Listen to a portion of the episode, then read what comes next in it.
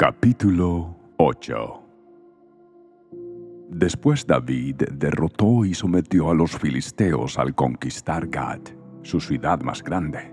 David también conquistó la tierra de Moab, hizo que la gente se acostara en el suelo en una fila, y con una soga los midió y los separó por grupos. Ejecutó dos grupos por cada grupo que dejó con vida los moabitas a quienes se les perdonó la vida se convirtieron en súbditos de David y tuvieron que pagarle tributo. David también destruyó las fuerzas de Adad-Eser, hijo de Rehob, rey de Soba, cuando Adad-Eser marchó para fortalecer su control a lo largo del río Éufrates. David capturó mil carros de guerra, siete mil conductores de carros de guerra y veinte mil soldados de infantería. Les lició los caballos de tiro, excepto los necesarios para cien carros de guerra. Cuando los arameos de Damasco llegaron para ayudar al rey Adad-Eser, David mató a veintidós mil de ellos. Luego puso varias guarniciones militares en Damasco, la capital aramea, y los arameos se convirtieron en súbditos de David y le pagaban tributo. Así que el Señor le daba la victoria a David donde quiera que iba.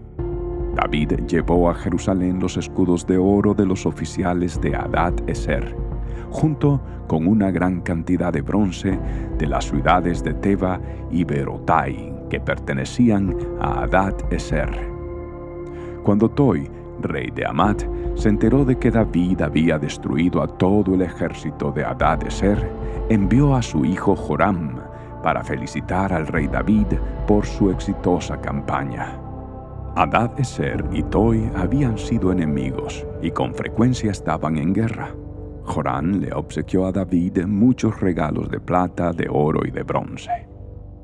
El rey David dedicó todos estos regalos al Señor, así como lo hizo con la plata y el oro de las demás naciones que había derrotado, de Edom, de Moab, de Amón, de Filistea y de Amalek, y de Adad-Eser, hijo de Rehob, rey de Soba.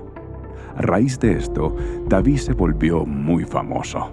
Después de su regreso, aniquiló a 18.000 edomitas en el Valle de la Sal.